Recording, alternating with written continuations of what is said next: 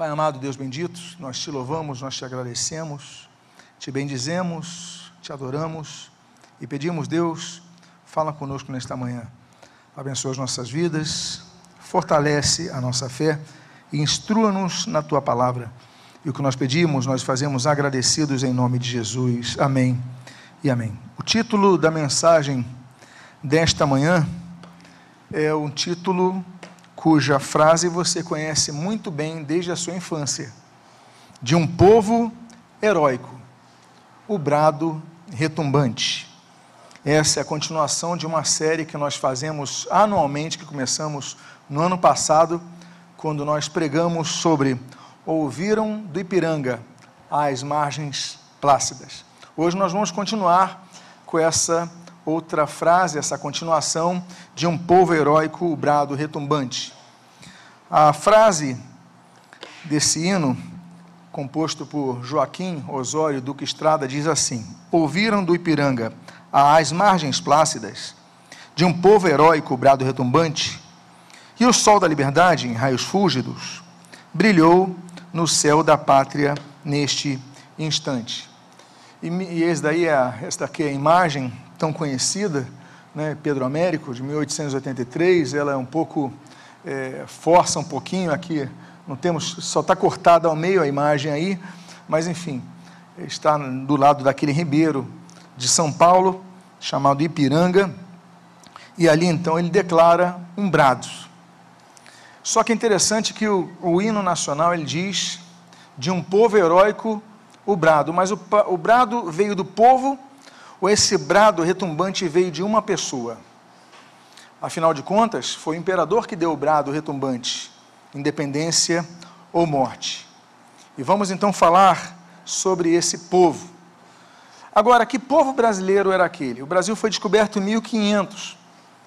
Em 1530 o Brasil foi descoberto, mas até 1530 o Brasil não foi bem povoado. Ele foi parcialmente povoado, se colocou um forte aqui e tal, o Brasil começa a ser povoado só 30 anos depois de sua descoberta, com Martim Afonso de Souza, que ele recebe a autoridade para então é, oferecer seis marias, lotes de terra, a colonos portugueses que viessem ao Brasil e se estabelecessem. Por quê? Porque os portugueses vinham né, e levavam produtos para Portugal, revendiam, mas não, fir não firmavam é, estadia aqui. Não desenvolviam a terra, só as exploravam. Então, Martim de Souza, não, nós vamos explorar sim, mas nós vamos também constituir uma organização burocrática, uma administração central, né, vamos colocar regras aqui. Então começa a distribuição desses lotes de terra. Quando a independência acontece, ele acontece, a independência acontece mais de três séculos depois de Martim Souza, Martim Afonso Souza. Três séculos. É um, é um, é um, é um valor, né? Falando aí de 320 anos depois, é um valor de tempo que já estabelece uma identidade de um povo. Afinal de contas, já temos 300 anos de brasileiros, não apenas dos índios que aqui já estavam, mas também dos filhos de portugueses que nascem aqui ou filhos portugueses com índios que nascem aqui. São os brasileiros que começam então a ter uma identidade é, organizacional própria. Agora, nasce um povo e nós temos então um homem que dá um brado. E o brado é o seguinte: diz o texto, para o meu sangue, minha honra, meu Deus, eu juro dar ao Brasil a liberdade independência ou morte. Nós gravamos independência ou morte, né, mas a frase completa é essa. Ele jura por Deus, pela honra e pelo sangue. Quando ele fala do sangue, o sangue dele é português. Porque Dom Pedro I, ele não nasce no Brasil, ele nasce em Portugal. Ele vem para o Brasil com nove anos de idade. Ele é um jovem quando declara independência. Mas ele vem para o Brasil muito novo, e ele já se sente um brasileiro. Ele já se sente um brasileiro. Então, quando a Bíblia diz, quando a Bíblia diz, perdão, é o costume, né? Quando, quando ah, o, o, o Duque Estrada, ele escreve de um povo heróico, brado retumbante, ele coloca na imagem do imperador a imagem de um povo. Um homem nascido em Portugal, mas brasileiro de coração. E graças a isso, eu gostaria de falar sobre o povo heróico com brado retumbante. Em primeiro lugar, eu gostaria de convidar que você abra a sua Bíblia. Na primeira carta que Paulo escreve aos Coríntios, no capítulo de número 10, quando nós lemos no versículo de número 32, não se tornem motivo de tropeço nem para judeus, nem para gentios, nem para a igreja de Deus. Eu vou apontar aos destaques que estão em negritos: nem para judeus, nem para gentios e nem para a igreja de Deus. A Bíblia menciona nesse texto três tipos de povos. E os três tipos de povos são esses que você está vendo. Quais são? Judeus, ou seja, os descendentes de Abraão, os gentios, aqueles que não descendem de Abraão, e daí a minha menção à casa de Efraim, que vai ser muito importante depois nós vermos isso, e a igreja. O que, que é a igreja?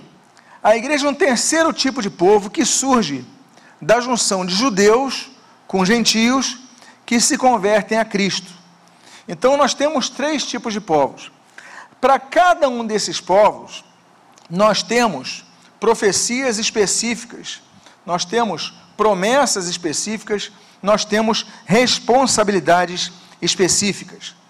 Estamos falando de um povo composto de dois tipos de povos. Agora, existem, apesar das diferenças entre igreja e Israel, existem questões que são similares a ambas. Como, por exemplo, nesse texto de Deuteronômio, capítulo 7, versículo 6, quando nós lemos que Deus escolheu Israel. Diz o texto: Porque vocês são povo santo para o Senhor, seu Deus. O Senhor, seu Deus, os o que? Escolheu para que de todos os povos que há sobre a terra, vocês fossem o seu próprio povo. Então, Israel não foi denominado o povo de Deus porque mereceu ser o povo de Deus, mas porque Deus fez uma aliança, e das alianças que Deus fez, existem alianças que são perpétuas, existem alianças que são temporárias. E essa aliança, aquela aliança de Gênesis capítulo 12 que Deus faz com Abraão, olha, de ti farei uma grande nação, se tu uma bênção, essa aliança se perpetuou para Israel. Então Deus escolheu Israel. Esse é um fato dentre todas as nações da terra, Israel é um povo distinto. Existem imprecações sobre Israel, existem promessas benditas sobre Israel. Existem promessas que nós estamos, eh, profecias sobre Israel que já se cumpriram, outras estão se cumprindo diante dos nossos olhos e outras ainda vão se cumprir. Agora, assim como Deus escolheu a Israel para ser um povo santo, um povo separado dentre todos os povos na terra, e aí está uma condicionalidade. Deus, isso aconteceu lá com Abraão, Deus também escolheu a igreja. Veja o que diz o texto de Efésios, capítulo número 1, do versículo 9 ao 14. Ele nos revelou o mistério da, da sua vontade, segundo o seu propósito, que ele apresentou em Cristo, de fazer convergir nele, na dispensação da plenitude dos tempos, todas as coisas tanto as do céu como as da terra. Em Cristo fomos feitos herança, olha, em Cristo fomos feitos herança, predestinados segundo o propósito daquele que faz todas as coisas conforme o conselho da sua vontade, a fim de sermos, para louvor da sua glória, nós, os que de antemão esperamos em Cristo, nele também vocês, depois que ouviram a palavra da verdade, o evangelho da salvação, tendo nele crido, receberam o selo do Espírito Santo da promessa. O Espírito é o penhor da, vossa, na, da nossa herança, até o resgate da sua propriedade, em louvor da sua glória. Então, Deus escolhe, cerca de dois mil anos antes de Cristo, Abraão, e Deus escolhe e já tinha um propósito definido desde a eternidade passada, desde os momentos imemoriáveis, Deus escolheu a igreja como um corpo onde os seus membros entrariam pela fé. E aqui o apóstolo Paulo diz, pela fé específica em Cristo Jesus. Agora, como é que surge então a igreja como esse terceiro povo distinto? Porque quando Deus cria Israel, automaticamente Deus denomina Israel como uma nação eleita, ele fala para vocês serem santos. Quando Deus escolhe a igreja, Deus coloca nesse texto para o louvor da sua glória, ou seja, para caminhar em santidade. Ou seja, quando Deus atribui o benefício aos povos, Deus atribui responsabilidades, que sejam santos, que hajam para o louvor da sua glória. Então, são condições para que alguém receba as promessas desta maneira. Agora, como a igreja surge? Israel, em primeiro lugar, não está salvo automaticamente. Ah, mas Deus elegeu Israel como nós lemos ali. Eles estão automaticamente salvos? Não estão automaticamente salvos. Eles têm promessa. Agora, só o remanescente, só os que se convertam a Cristo serão salvos, como nós lemos aqui, Atos capítulo 4, versículo 2. E não há salvação em nenhum outro. Estava falando de Jesus porque debaixo do céu não existe nenhum outro nome dado entre os homens pelos, pelo qual importa que sejamos salvos. E Jesus falou ali em João capítulo 14, versículo 6: Eu sou o caminho, a verdade e a vida, e ninguém vem ao Pai senão por mim. Portanto, não é o fato de alguém ter sido escolhido que vai ser salvo. Ele precisa obedecer ao Senhor. Ele precisa andar em santidade. Ele precisa andar em obediência ele precisa glorificar pela sua vida ao Senhor. Então, Israel, apesar de ser chamado um povo santo, ele devia andar em santidade. Mas Deus não desistiu de Israel. Porque quando o povo não aceita Cristo, não reconhece a Cristo como seu Salvador, como a, a palavra de Deus diz, né? Veio para os seus, mas os seus não receberam. Aí está falando do povo de Israel. Há uma mudança, quando Cristo vem, então há várias mudanças que acontecem a partir dali. Quando eles, diante de, de Pilatos, dizem: Olha, que o seu sangue venha sobre nós, há consequências terríveis que vão acontecer sobre o povo de Israel. Sabemos disso. Agora, apesar da rejeição de Israel para Jesus Cristo como Messias, Deus não desistiu de Israel. O apóstolo Paulo ele diz em Romanos capítulo número 11, versículos 1 e 2, o seguinte: Então me pergunto, eu pergunto, será que Deus rejeitou o seu povo? De modo nenhum. Aí você fala, mas esse povo é o povo de Deus, é, o povo, é a igreja, não é isso não. Aí ele está falando de Israel, tanto é que ele diz: será que Deus rejeitou o seu povo? De modo nenhum, porque eu também sou o que? Israelita, da descendência de Abraão, da tribo de Benjamim. Deus, então o contexto aqui é Israel. Deus não rejeitou o seu povo, a quem de antemão conheceu. Ou seja, Deus, ele não desistiu de Israel como seu povo. Nós temos promessas sobre o povo de Israel que são muito específicas, vão ser cumpridas apenas num período chamado milênio, quando Israel vai realmente retornar em massa e ali cheio do Espírito Santo, vai governar desde aquela terra onde parte dela eles estão hoje. Pois bem, Agora surge, então eu falei aqui do surgimento de um povo, eu estou falando desse contexto de um povo heróico, brado e retumbante, estou falando do povo. Surge então esse terceiro povo, que não é nem o povo israelita, né, nem o povo ah, não israelita chamado de gentio, que eles chamam, os judeus chamam de goi. O terceiro povo é a igreja. Olha o que diz o texto de Atos, capítulo 28, versículo eh, 28.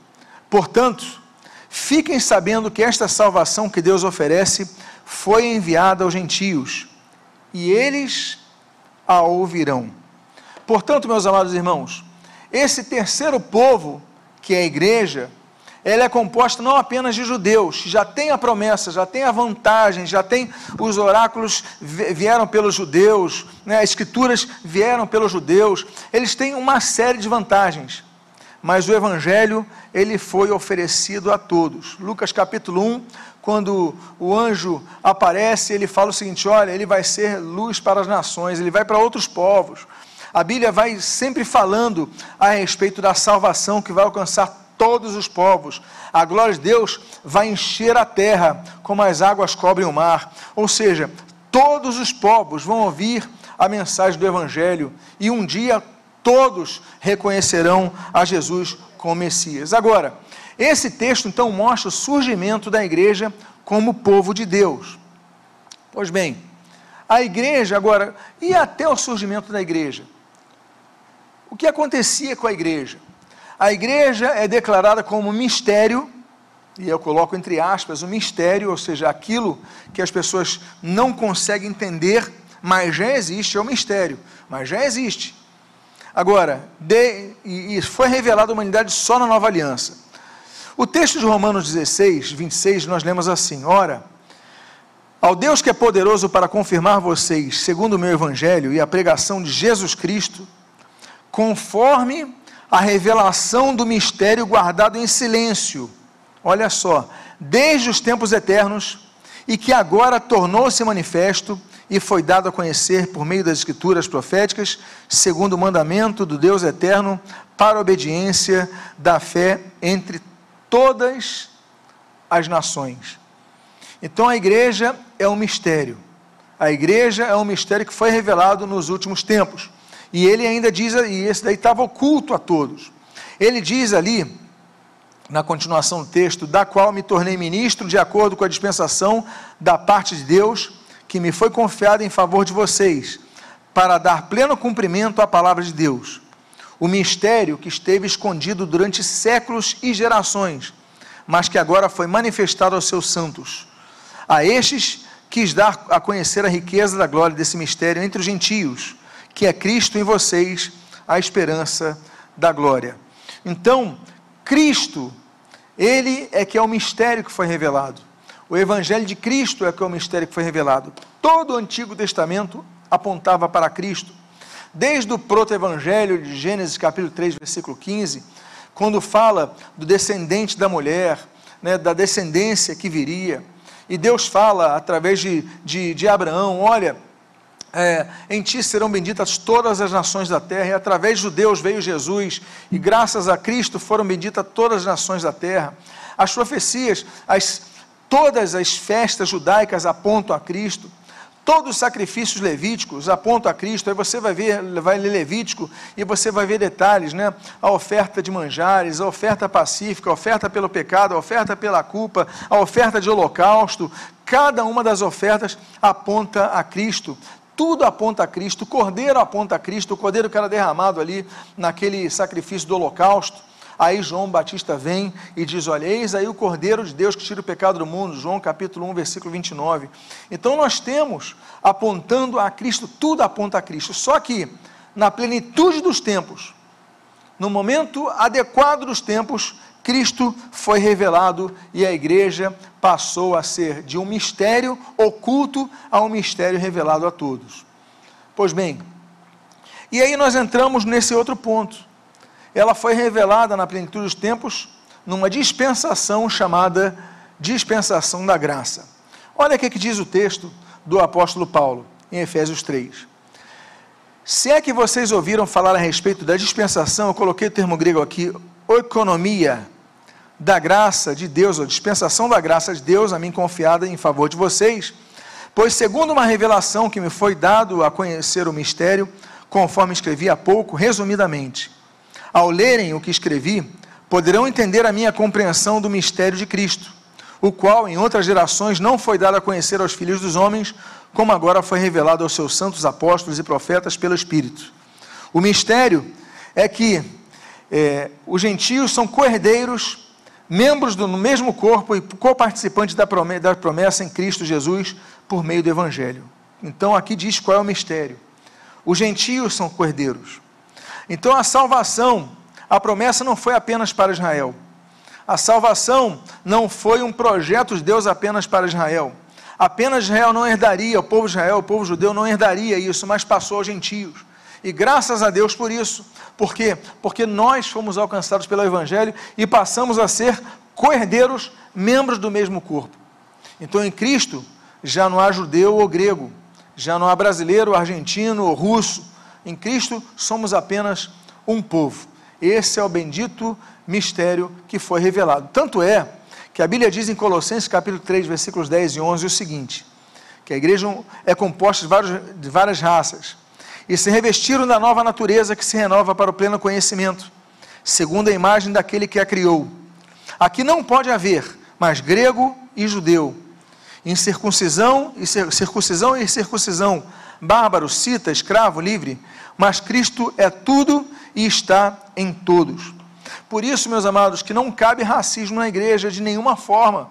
Nós não existe raça para Deus. Existe o povo de Deus. E o povo de Deus composto de brancos, de negros, de índios, de orientais, de judeus, de gregos, de citas, de bárbaros, de incircuncisos, de circuncisos, todos passamos a ser um só povo e essa então, esse terceiro povo, é, ele tem essa característica. O primeiro povo era uma raça específica, e o é, o povo israelita. O outro povo são os não israelitas, todas as demais raças. E o terceiro povo, a junção de todas as raças, de todos os povos, de todas as nações, que é então denominada igreja. Esse povo foi denominado então de corpo de Cristo. A Bíblia diz: porque assim como o corpo é um e tem muitos membros, e todos os membros, mesmo sendo muitos, constituem um só corpo, assim também é com respeito a Cristo. Pois em um só Espírito fomos todos batizados em um só corpo, quer judeus, quer gregos, quer escravos, quer livres, e a todos nos foi dado beber de um só Espírito. Então, amados irmãos, nós somos um povo. E eu acho muito bonito é que a promessa de Deus ali em Oséias, ela é reiterada pelo apóstolo Paulo no texto de Romanos capítulo 9, quando ele diz nos versículos 24 a 26: Estes vasos somos nós, a quem também chamou, não só dentre os judeus, mas também dentre os gentios, como também diz em Oséias: chamarei de meu povo ao que não era povo. Olha só, o povo de Deus era só Israel. Mas Deus usa Oséias, quando vai casar com Gomer, e ele tem então as suas filhas. Então Deus fala assim: de, olha, eu vou chamar, porque ele coloca o nome das filhas de Lohuama. Ruama é misericórdia. Lo, em hebraico, é não, sem misericórdia, não agir com misericórdia. E Deus fala então o seguinte: não, mas eu vou chamar de meu povo ao que não era meu povo, e de amada a que não era amada. E no lugar em que foi, lhes foi dito: vocês não são meu povo, ali mesmo serão chamados filhos de Deus, do Deus vivo. Ou seja, quando falamos de um povo, não estamos então aqui nos referindo nessa, nesse período de independência, não estamos falando agora apenas do povo brasileiro, ou do povo português, que até aquela data de 1822 governava o Brasil. Estamos falando não apenas de nacionalidades que são é, configuradas, confinadas, melhor dizendo, perdão, através de um mapa, né, de um registro que pode ser visto pelo GPS. Não. Estamos falando de um povo que é um povo que não está confinado apenas a bandeiras.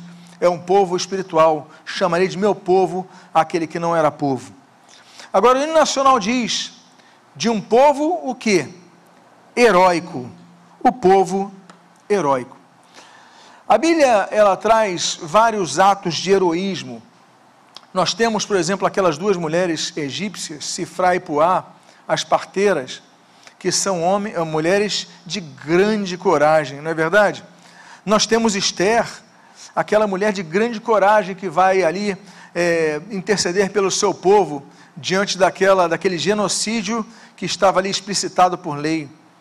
Nós temos a grande coragem do profeta Natan, em 2 Samuel capítulo 12, um homem de grande coragem que vai até o rei Davi e aponta a ele que o pecado que ele tanto ah, abjetava era o pecado que ele mesmo cometera.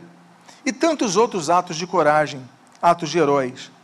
Existe um capítulo da Bíblia chamado A Galeria dos Heróis da Fé, que está em Hebreus capítulo 11, e ela praticamente divide em tem quatro divisões.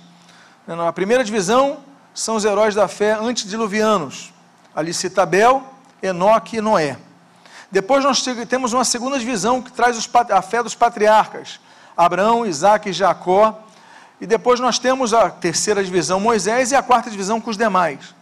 Mas todos eles demonstram atos de heroísmo, atos de grande coragem, de um povo heróico. O nosso povo é um povo heróico. E meus amados irmãos, esse heroísmo, ele se dá não apenas pela postura que nós temos diante do perigo, mas pela perseverança que nós mantemos diante do mesmo. O texto, e aí é um dos corolários de Hebreus capítulo 11, no versículo 35 ou 38, nós lemos assim: Alguns foram torturados, não aceitando o seu resgate, para obterem superior ressurreição. Outros, por sua vez, passaram pela prova de zombarias e açoites, sim, até de algemas e prisões. Foram apedrejados, cerrados ao meio, como o caso de Isaías, mortos a fio de espada, como por exemplo o caso de Paulo. Andaram como peregrinos, vestidos de peles de ovelhas e de cabras, passaram por necessidades, foram afligidos e maltratados. O mundo não era digno deles. Aqui, se você lê friamente, você só vê tragédias, não é verdade? Só vê final ruim. Você fala o final é ruim, mas como o final é ruim? Se já começa a falar aqui, aceitando resgate para obterem superior ressurreição. Porque o verdadeiro herói, ele não olha apenas a nossa vida como uma, uma existência apenas para a terra. Nós te, estamos em peregrinação para o céu. Temos uma habitação, a vida eterna. Vamos ser ressurretos. Esses homens foram heróis. Nós cantamos de um povo heróico.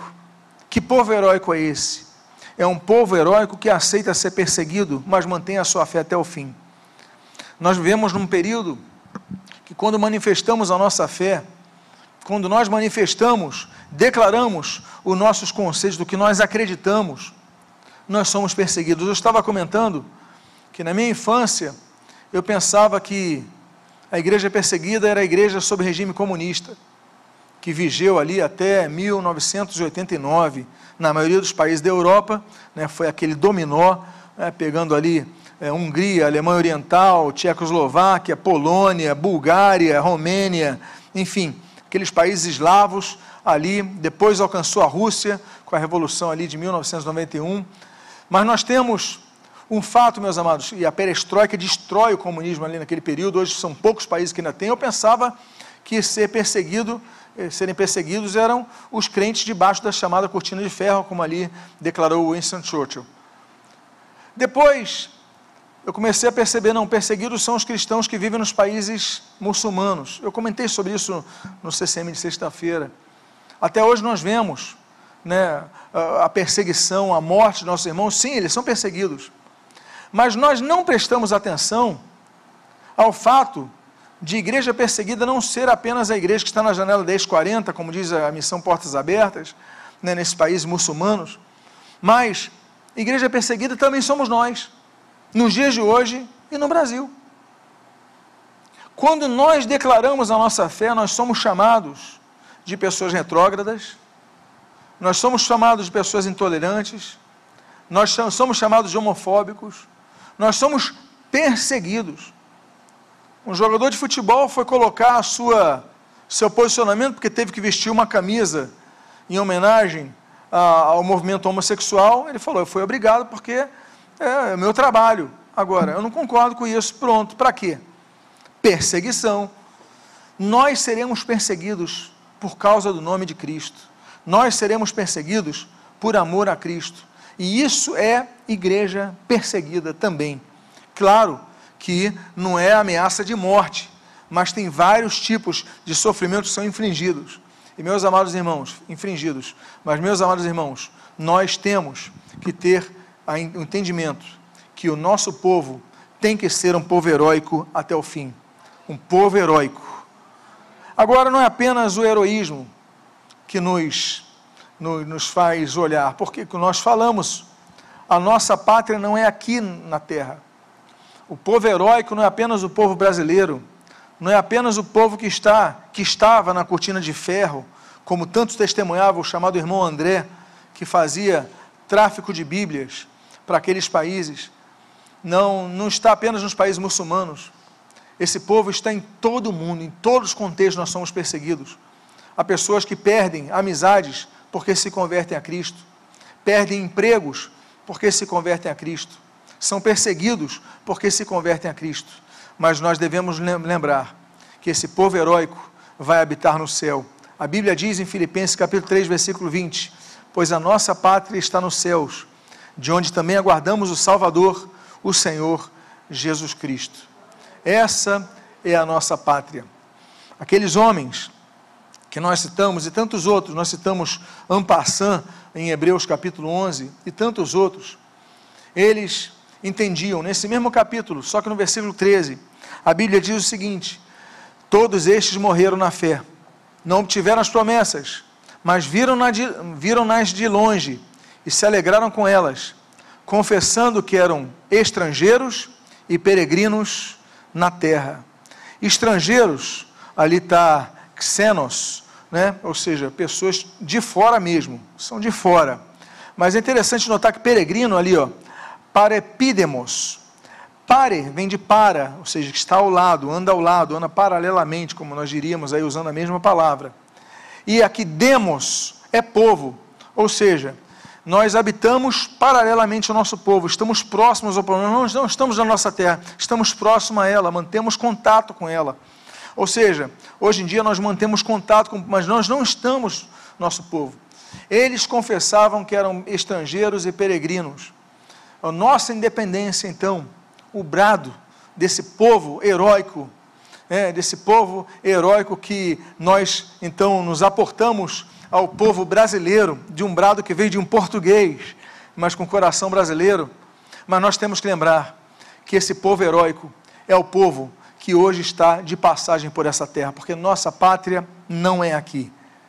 E aí eu finalizo, porque eu falei do povo, eu falei do povo que é heróico, mas eu tenho que falar do brado retumbante. É uma coisa que eu realmente não entendia. O brado não veio de um povo, veio de uma pessoa, aquele brado é, é, retumbante, uma independência ou morte. Mas tudo bem, o imperador representava o povo. Mas o brado retumbante que traz a independência ao invés da morte, porque é independência ou morte, é aquele brado que está descrito ali em João capítulo 19, versículo 30. Está consumados. Esse foi o brado retumbante, meus amados irmãos. Esse foi o brado de independência ou morte. Jesus morreu para que nós tivéssemos vida. Jesus morreu para que nós tivéssemos a herança eterna. Jesus morreu, mas Jesus ressuscitou. Então, esse é o brado retumbante. Eu finalizo com o texto de Filipenses, capítulo 2, versículo de número 9 a 11. Por isso também Deus o exaltou sobremaneira e lhe deu o nome que está acima de todo nome para que ao nome de Jesus se dobre todo o joelho nos céus, na terra e debaixo da terra, e toda língua confesse que Jesus Cristo é o Senhor, para a glória de Deus, o Pai. Não foi, não fomos independentes da morte, da escravidão, graças ao brado de um português. Não, de um imperador, Dom Pedro I, não, nem que fosse Dom João VI, também não, nem de um parlamento se estivéssemos na Inglaterra, não. O brado retumbante veio de Jesus, e diante dele, Dom Pedro I vai dobrar os seus joelhos um dia, diante dele, Dom João VI vai dobrar os seus joelhos diante dele um dia, diante dele, todos vão dobrar os seus joelhos diante dele, por quê? Porque um dia, ele que representa o povo, que comprou esse povo, que chamou esse povo, que escolheu esse povo, que amou esse povo, que deu vida a esse povo, como nós tanto falamos. E é um povo que se tornou heróico graças ao heroísmo dele. Ele deu brado retumbante. Eu convido que você fique de pé nesse momento.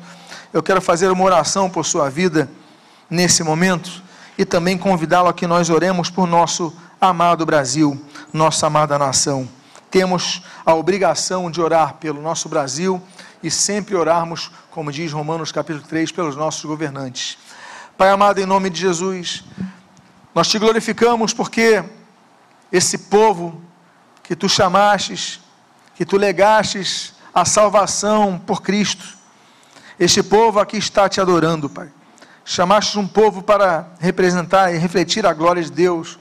E, Senhor, tem misericórdia de nós, para que nós possamos, diante de tantas circunstâncias adversas, mantermos-nos fiéis a Ti em todo momento, glorificando a Deus por nossos pensamentos, palavras e ações. Abençoa as nossas vidas. Senhor, esse povo que é heróico, enfrentamos adversidades, enfrentamos perseguições, enfrentamos injustiças, mas permanecemos e permaneceremos fiéis a Ti. E somos heróis, graças ao nosso maior herói, aquele que morreu por nós, porque nenhum ato de heroísmo foi maior do que esse. Um justo morrer pelos pecadores, dar sua vida pelos pecadores para nos transformar. Deus amado, é graças a esse ato supremo de heroísmo que nós estamos aqui hoje para declarar que aceitamos esse brado retumbante Senhor, esse, bar, esse, esse brado que ecoa em nossos corações, que é o está consumado. Não há brado mais excelente do que este está consumado. Tudo o que tinha que ser feito foi completado naquela cruz do Calvário. Pai amado, muito obrigado. Pedimos as tuas bênçãos sobre nós. E agora, Pai amado, nós unidos aqui, oramos pela nossa nação. Pai amado, oramos pelo Brasil. Muito obrigado, Senhor, pelo privilégio que nos destes de nascer nesta terra. Nós pedimos as tuas bênçãos por nosso, nosso país. A tua palavra diz: Bendita nação cujo Deus é o Senhor. Ainda há muita idolatria, ainda há muita corrupção ainda há muita violência, ainda há muita maldade, Senhor, sim, mas tem misericórdia, Senhor e levanta homens e mulheres, Pai, para que possam, Senhor, governar em todas as esferas desta nação e governar com justiça, com equidade, Senhor, Senhor, brilhando a luz do Evangelho. Nós oramos agora pelos nossos governantes, Pai, oramos pelo presidente da República, oramos pelos senadores, deputados federais, estaduais, oramos pelo Supremo Tribunal Federal, Senhor. Tem misericórdia de nosso povo, Senhor amado. Tem misericórdia, Senhor, e que em nome do Senhor Jesus venhas abençoar o nosso Brasil, Senhor, derramando, Senhor, um avivamento espiritual em nossa nação, Pai amado. Senhor, nós precisamos, Pai, de, de que o, o povo te busque de coração, Senhor, não apenas, Pai, por interesses escusos, Pai, mas que nós possamos te buscar cada vez mais e mais. Abençoa a nossa nação, abençoa as nossas vidas, abençoa as nossas famílias, abençoa o nosso ministério, abençoa a nossa saúde abençoa-nos em todas as áreas de nossa vida. E o que nós pedimos, nós o fazemos agradecidos em nome de Jesus. Amém e amém. Diga para a pessoa que está do seu lado: você é um herói, graças ao brado retumbante de Jesus. O brado retumbante dele. Glória a Jesus, glória ao Senhor Jesus, aplauda o Senhor Jesus, Ele é merecedor de toda honra, toda glória e todo louvor. Vamos então encerrar esse culto e a seguir louvaremos ao Senhor. Pai amado, Deus bendito, nós te louvamos, nós te agradecemos, nós te glorificamos pela tua palavra. Senhor, nessa data do primeiro domingo de setembro, quando nós temos dedicado a falar sobre nossa nação, a orar por nossa nação, abençoa as nossas vidas. Pedimos, leva-nos aos nossos, aos nossos lares em paz e em segurança, guardados e protegidos por Ti, livrando-nos de todo mal e perigo e guardados debaixo do teu amor, da graça salvadora do Senhor Jesus e das doces consolações do Espírito Santo de Deus, hoje e para todos sempre. Amém e amém. Que Deus abençoe sua vida e que Deus abençoe o Brasil, rica e abundantemente em nome de Jesus. Deus abençoe.